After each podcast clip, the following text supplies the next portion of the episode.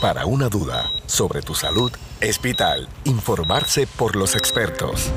Entérate de lo último en medicina, control de medicamentos y bienestar. Radio Leo 1170, tu emisora episcopal, presenta San Lucas al Día.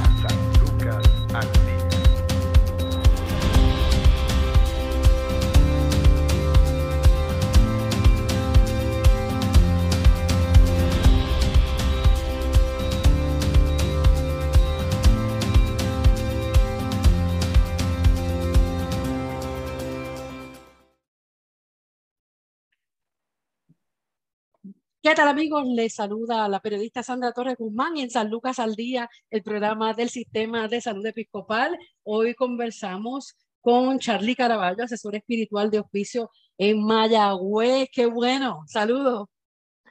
Saludos a todos. Primeramente saludos Sandra y a todos los que nos están escuchando en esta hora. Gracias por esta linda oportunidad. Así que te invitamos a que, que te mantengas sintonizado y para que puedas escuchar esta cápsula de reflexión, ¿verdad? Y de todo lo que vamos a estar hablando, que será de bendición para ti y para tu familia. Amén. Charlie nos va a estar hablando sobre el apoyo espiritual al paciente y cuidador durante el desarrollo de una condición terminal.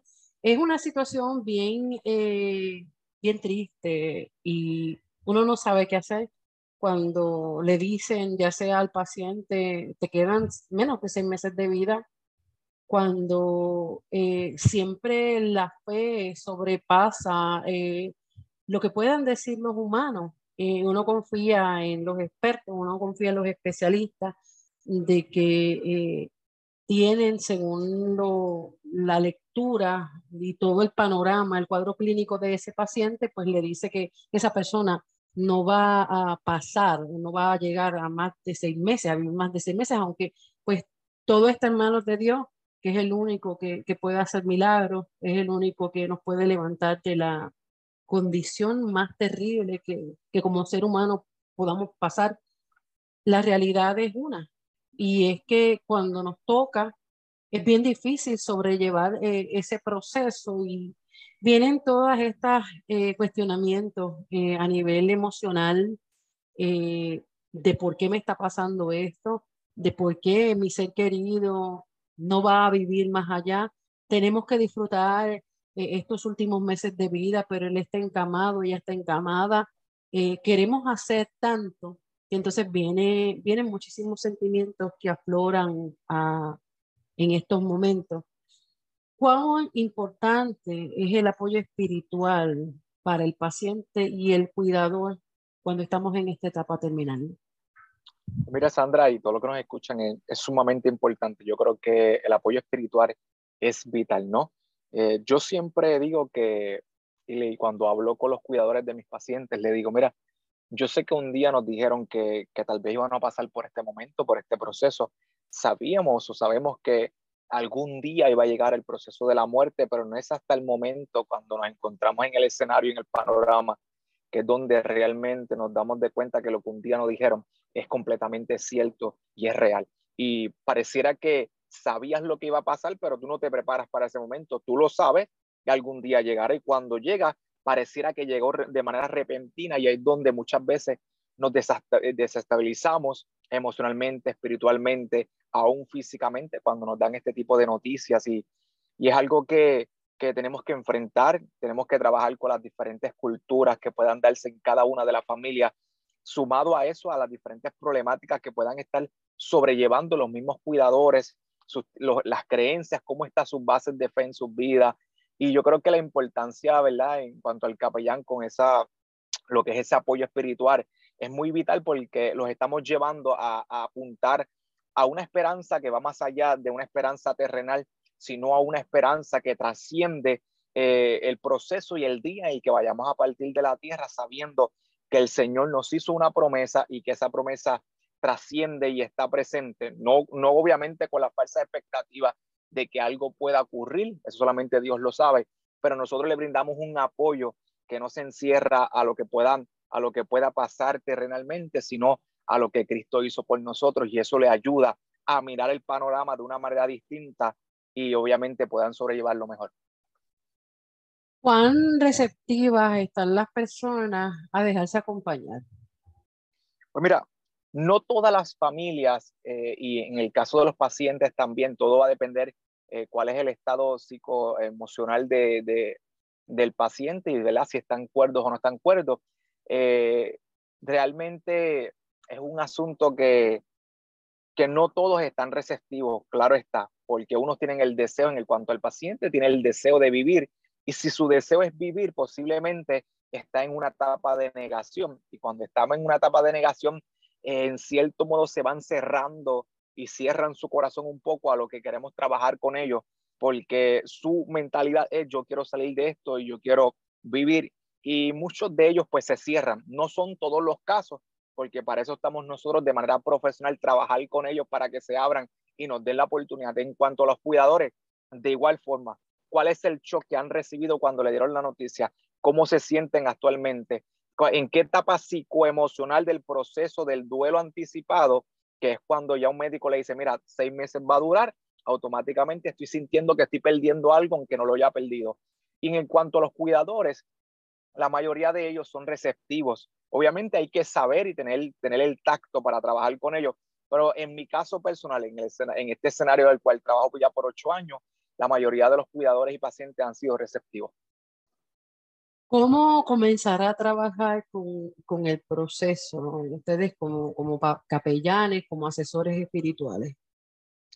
Yo creo que nosotros lo que de inicio, en mi caso personal, ¿verdad? Eh, comenzamos a trabajar desde, desde conocer eh, cómo se encuentran, en el, cuál etapa psicoemocional de este proceso que están viviendo se encuentran, saber cuáles son sus afiliaciones de fe, para poder trabajar y nosotros ser de una mano amiga, porque nosotros no vamos como proselitistas a imponer algo sobre la familia, sino que de la mano con, con sus comunidades de fe y sus bases de fe, nosotros vamos a trabajar con ellos para poder entrar y darle ese apoyo espiritual a cada uno de ellos. Importante conocer, ¿verdad?, en qué etapa se encuentran, sea negación, eh, negociación, aceptación, en depresión, en ira, para entonces establecer un plan de trabajo, cómo vamos a trabajar con ellos y poder saber, ¿verdad?, sus afiliaciones religiosas para respetar, apoyarles, ser de mano amiga y automáticamente entrar en un proceso de poder escucharlos y luego entonces intervenir de acuerdo al plan, eh, el plan de cuidado que hemos estructurado, trabajado para cada uno de ellos, porque siempre vamos a trabajar de manera individualizada con cada familia. En términos de, de, las experiencias que ha encontrado eh, en cuanto a lo que es el apoyo espiritual, cuando estamos hablando, tal vez, como mencioné, es bien importante establecer que ustedes no se circunscriben a una religión en particular, eh, pues por la, el mismo respeto al paciente eh, y sus distintas creencias o no creencias, porque también hay que entender que hay personas que han pasado procesos de vida o simplemente deciden no creer y eso hay que respetarlo. Pero entre las experiencias que nos pueda contar de, de, de cómo ayuda o cómo el proceso espiritual representa un alivio y una preparación para ellos. Yo no llamo la muerte el final, yo le llamo la muerte esa transición hacia la vida eterna, hacia la vida perfecta que todos creemos por fe, eh, que todos anhelamos el reencontrarnos con esos seres queridos que se nos han adelantado en el camino, pero como esa fe alivia incluso el mismo dolor físico que, que, que viene de la enfermedad. Sandra, esto es, eh, esto es, un, esto es un asunto donde es bien importante poder reconocer que nuestra salud eh, eh, eh, tenemos que mirarla de, de manera integral. No solamente vamos a procurar que estemos físicamente bien, procurar que estemos emocionalmente bien, sino que también espiritualmente estemos bien. ¿Qué pasa cuando nuestra vida espiritual o nuestra salud espiritual no está bien? Pues se, se desestabiliza, perdón, la, el, el, área emocional y por ende el físico también. Claro, para los, los que ya están con un proceso de una condición, ¿verdad? Terminal, obviamente sabemos que hay un marcado deterioro físico en la salud de ellos en el ámbito físico, pero también emocional. Ahora, ahí, ahí es donde nosotros entramos en el área espiritual, que es la que le da base y sostiene todas las áreas de nuestra vida. Y ahí es importante porque cuando nosotros entramos con ese, con ese cuidado pastoral, con ese cuidado, ¿verdad? De brindarle ese apoyo espiritual a la familia, independientemente de las afiliaciones religiosas, independientemente, perdón, las posturas que tengan en cuanto a sus creencias y, y religiones, pues automáticamente nosotros vamos a trabajar de una manera tan sabia que este apoyo espiritual sea tan efectivo, sabiendo que es efectivo, porque lo, lo podemos medir, lo hemos podido ver durante mucho tiempo, por muchos años, por décadas, de que siempre eh, el apoyo espiritual va a estabilizar el área emocional de las personas y muchas veces este dolor que estoy atravesando se aliviana un poco porque el apoyo espiritual me permite estar en un estado de paz, de tranquilidad, de mirar las cosas de manera distinta, eh, de si estoy negado, comenzar a aceptar y poder bajar las cargas para entonces enfrentar la situación que estamos viviendo de manera saludable. Así que el apoyo espiritual es vital para cada familia y cada paciente. Claro, en términos de, de como menciona, eso, que, eso de, de que puede representar, claro, eh, un alivio y cuando precisamente estamos hablando de personas que por alguna razón somos seres humanos, nadie es perfecto, eh, pero cuando, por ejemplo, pasamos eh, a, la etapa de, de hijos que viven con un rencor por la forma en que nos trató los padres, por el abandono, vemos muchos casos de, de, personas que llegan a su lecho de muerte y quieren ver a sus hijos, quieren ver a sus hijos, pero entonces del otro lado tal vez el resentimiento es tan grande, pues, pues porque hay situaciones que son bien fuertes, incluso hay abuso físico envuelto, abuso emocional, eh, uso también de sustancias controladas que también pues exacerbaron los episodios de violencia y entonces de esa otra parte uno suplica el perdón y ese perdón no llega. Mira, Sandra, eh, hay algo que se llama dentro de la capellanía y, y lo que conocemos en la tanatología son los asuntos inconclusos. Los asuntos inconclusos se pueden dar por, por diferentes razones. Desde lo que es no haber establecido a tiempo el, el el testamento para dejarle todo bien a la familia, desde lo que es haber tenido un encontronazo con algún hijo, con algún familiar, sea de la parte, ¿verdad? De, de, de donde haya venido la situación, de cuál parte haya venido, eh, se convierte en un asunto inconcluso para una persona que está en un estado terminar en ese proceso de muerte. Y, y, entre otras cosas más. ¿Qué pasa? Esto, estos casos se dan mucho. Hay resentimientos, hay rencor, hay odio, eh, hay unos que se sienten obligados para cuidar a sus padres porque cuando, lo, cuando tú amas, lo que tú haces no, no es obligatorio.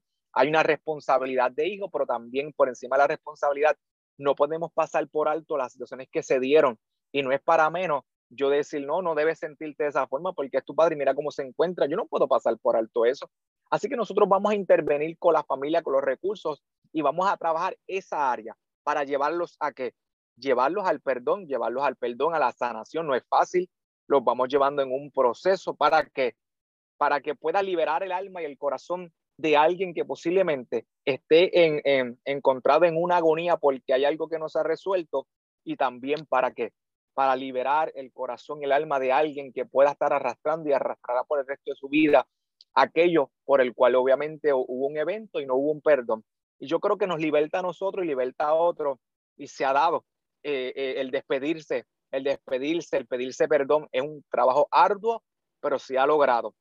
Y es bien importante porque si no se hace, obviamente el que queda vivo, el recurso, el familiar acá, pues lamentablemente tiene que vivir por el resto de sus días con algo en su corazón donde eh, tal vez en un momento dado se pudo haber trabajado, claro, que es fácil, yo no estoy en los zapatos de ellos, jamás podría decir que sería fácil, pero es un proceso que toma tiempo, pero que se puede lograr en medio de ese corto tiempo de la expectativa de vida que le han dado a un paciente. En términos de, la, de ese aspecto, usted menciona que la agonía se alarga cuando no hemos perdonado o cuando no hemos recibido el perdón. Eh, y entonces es bien difícil también poder, porque no se obliga, el perdón no se obliga, el perdón es un proceso de por sí bien doloroso, demasiado difícil, que eh, no llega de la noche a la mañana, incluso para la persona que está dispuesta a perdonar. Imagínese a alguien que no, que dicen, no, yo no lo perdono, que se pudra en el infierno, eso que le está pasando, y perdonen que sea tan, tan, tan explícita, pero es que le he escuchado muchas veces, este, eso que le está pasando, eso es un castigo a lo malo o la mala que fue, eso es producto de, de, de, toda una vida que llevó, este, y hay personas que incluso se alegran de ese, de esa, de ese sufrimiento que tiene este ser humano. Y entonces, pues no es fácil poder entrar a, a romper el hielo cuando lo que eh, la persona tal vez que está intercediendo para que este milagro se vea, porque el, el, el perdón es un milagro que, eh, que nos libera. Cuando las personas entiendan que el perdonar no necesariamente te va a atar a, a, a, la persona que tanto daño te hizo, porque sí, hay historias de vida en personas que, que, que sufren, de verdad, incluso la pérdida de, de, de, sus hijos, la pérdida de su salud, la pérdida de su libertad por pues, las acciones terribles del otro ser humano. Pero cuando uno comprende a través de la misericordia de Dios que el, el perdón es un acto de liberación, un acto de liberación, yep. de liberación y es sanador el, el, cuando perdona, y es un proceso que entonces uno dice puede tardar hasta años, cuando la persona está dispuesta y tiene, ¿verdad?, esa disposición de perdonar, pero y puede tardar años porque de momento surge algo, te acuerdas la situación o esa otra persona hace algo eh, que aunque no esté cerca, sabes, te da, te da coraje. Y entonces vuelves otra vez a sentir poco a poco, eso es un proceso que dura muchos años. Pero entonces cuando esa otra persona no está dispuesta a perdonar, ¿qué puede hacer un intercesor? Sí, yo creo que, mira, uno siempre va a poner los puntos sobre la mesa y, y claro está, uno nosotros no podemos obligar a nadie a, hacer algo, cada quien tiene que tomar la decisión libre de poder eh, eh, entrar en ese proceso de perdón. Uno va educando, uno va enseñando. Eh, yo tomo mucho de partida eh, la, la fe, sea, aunque estén activos o no activos en sus comunidades de fe, si hay algo hay un, hay un granito de donde ellos se inclinan a creer en Cristo, en creer, ¿verdad? En, en Dios y demás, partiendo. De, de, de, su creencia o la creencia en Dios, pues yo aprovecho porque poco a poco entramos a poder explicarle, decirle, mire, en un momento dado, y voy a poner dos ejemplos rápidos, Jesús, le, eh, Pedro le pregunta a Jesús, hey, maestro, ¿cuántas veces tengo que perdonar a aquellos que me han hecho daño? Jesús le dice 70 veces, 70 veces 7, no es para sacar la matemática, eso es una metáfora, simplemente le está diciendo que todas las veces que haya que perdonar, vas a perdonar. No, o sea, yo no perdono porque que me perdone a mí porque no fui yo el que le hice nada, no. Nosotros aprendemos a perdonar aunque no hayamos sido los causantes de esta situación. Y ahora bien, Jesús es el mayor ejemplo, el mayor ejemplo de lo que es perdonar. Una humanidad cuando no merecía perdón, Jesús entregó su vida por amor a cada uno de nosotros y nos enseña lo que es la compasión, lo que es la misericordia y lo que es perdonar a alguien cuando aún tal vez no lo merecía. Y en estos casos que son tan, tan difíciles, si su fe, aunque sea, aunque no estén activos y bien, bien centrados en el Evangelio, o tal vez buscando al Señor como tal vez lo haría otros recursos, pues en lo mínimo que puedan creer en Cristo en algo, ahí aprovechamos a poco a poco darle ejemplos de lo que hizo Jesús para que les sirva a ellos de, ¿verdad? de, de base para que puedan entrar. Educamos, les orientamos y al fin y al cabo eh, cada persona obviamente pues tiene que tomar la decisión libremente si acceder o no. Gracias a Dios en la mayoría de los casos han accedido a, a poder entrar en ese proceso de perdón. ¿Cuánto sufre el paciente en su lecho de muerte cuando wow. es perdonado? Wow, no podría medir el dolor, ¿verdad? Porque yo creo que no tenemos una herramienta para medir ese dolor, pero considero que, que debe ser bien, bien grande, debe ser bien grande y fuerte. Eh, aparte de la situación, yo creo que el mayor dolor que puedan estar atravesando si están en este escenario, en, este, en esta situación con un familiar o con alguien de la falta de perdón por lo que ellos hicieron o le hicieron, pues el mayor dolor va, sobrepasa el dolor del, del, del, aspecto físico de la condición de salud. Lo más que le duele es el alma, es el corazón. El dolor se incrementa más, aparte de ese, de dolor físico, es el dolor en el interior. Y ese dolor en el interior por este evento que no se, eh, suele dar, pues lo lleva a una mayor agonía, los lleva a una mayor crisis y el proceso de muerte de un ser querido que no ha recibido o no ha escuchado la palabra perdón o no ha podido perdonar, lamentablemente es un evento bien fuerte para el paciente y para familia que los están viendo, los están viendo entrando en ese proceso de muerte sin haberse dado este evento o este proceso de, de perdón. Debe ser muy, pero que muy fuerte. Claro, pero entonces ahí entra el, el rol del, del asesor eh, espiritual, logrando esa reconciliación eh, de la persona con, con, su proceso de vida y el nivel que está a punto de, de, alcanzar.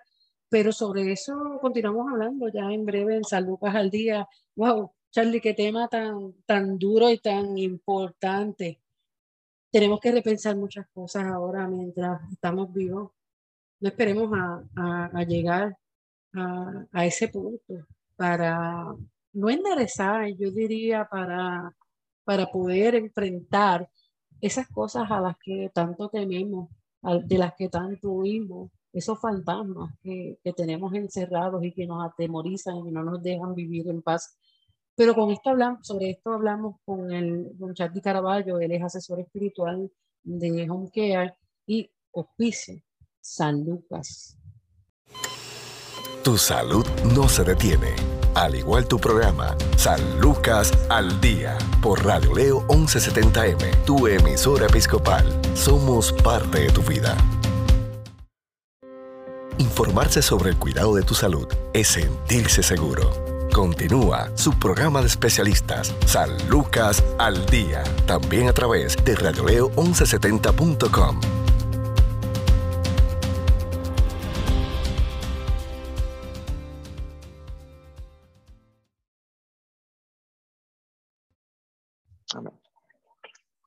Continuamos en San Lucas al Día, el programa del Sistema de Salud Episcopal. Hoy estamos dialogando con el capellán Charlie Caraballo, él es asesor espiritual de hospicio en Mayagüez y un tema bien duro, tema obligado, como dicen los muchachos ahora, el apoyo espiritual a paciente y cuidador durante el desarrollo de una condición terminal. Eh, son procesos de vida. Dicen que, y es cierto, pero es un refrán ya, eh, sabemos el día que nacemos, no sabemos el día que vamos a morir cuán importante es ir liberándonos de esas cargas que tanto nos pesan en la vida. Eh, nunca sabemos, vamos a saber cuándo llegaremos a, a ese momento. La juventud no nos garantiza, tristemente, una enfermedad terminal.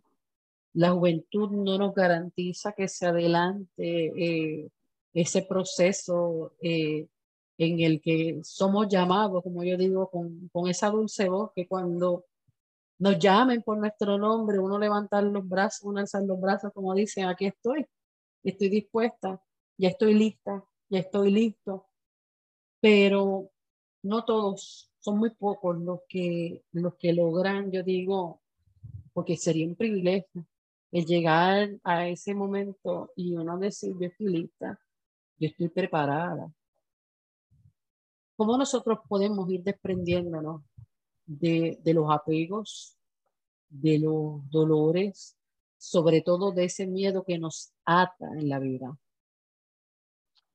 Mira, yo creo que eh, si hay algo que, que, debemos entender es que las cargas que, que nos podamos, que se puedan añadir a nuestra vida, mm, fuera de la, de la carga que tengamos que llevar de manera personal como, como seres humanos en la vida, si, hay cosas y sucesos y eventos que se dan en nuestra vida que lamentablemente hacen que nosotros estemos llevándonos eh, cargas que realmente no nos compete llevar. Eh, hay momentos en la vida donde tenemos que aprender a soltar esas cargas. Y, cómo las aprendemos reconociendo que si nosotros seguimos llevando lo que no es de nosotros y tenemos a quien entregárselas y despojarnos de ellas, sabemos que, va, que nuestra vida eh, y, y, todo, todo, estos efectos que se dan eh, a causa de cargar un peso que, que, es muy pesado para nosotros, valga la redundancia, pues eh, podemos entender que va a ser mucho más saludable para nosotros y que podamos lidiar con las cosas de manera más efectiva. Jesús decía un momento dado en Mateo 11, 28, venid a mí los cargados y trabajados y yo los haré descansar. También la Sagrada Escritura nos enseña que nosotros, que nos despojemos de este, de este peso del pecado que nos asedia y que podamos mirar, ¿verdad? Al autor y consumador de nuestra fe, seguir la carrera y poner nuestros ojos puestos, nuestros ojos en Cristo Jesús, el autor y consumador de nuestra fe. Si nosotros aprendemos a que hay alguien que va, está dispuesto a recibir esas cargas, que hay alguien que va a liberar tu carga, pues nosotros debemos recorrer a él y decirle, Señor, aquí estoy yo quiero entregarte esto, Señor, pero hay, hay unas responsabilidades como, como familia, hay unas responsabilidades como seres humanos, pero el hecho de soltar las cosas en las manos del Señor no me está diciendo que yo me estoy, me estoy desprendiendo y me estoy alejando de algo que yo tengo, que yo soy responsable, no, es que si yo las cargo me voy a seguir lastimando, si yo no suelto los miedos y entiendo que el Señor me da fortaleza, que el Señor eh, me da dominio propio, que el Señor es mi fortaleza, que Él es el que me cubre, que Él es mi protector, que Él es mi escudo, pues lamentablemente los miedos van a seguir eh, aprisionándome. Si yo no suelto las cargas de, de, diferentes situaciones y problemas, pues lamentablemente nos va a afectar. Así que debemos ir desprendiéndonos, así con nuestros familiares, poco a poco. Yo no los suelto a la deriva y ya,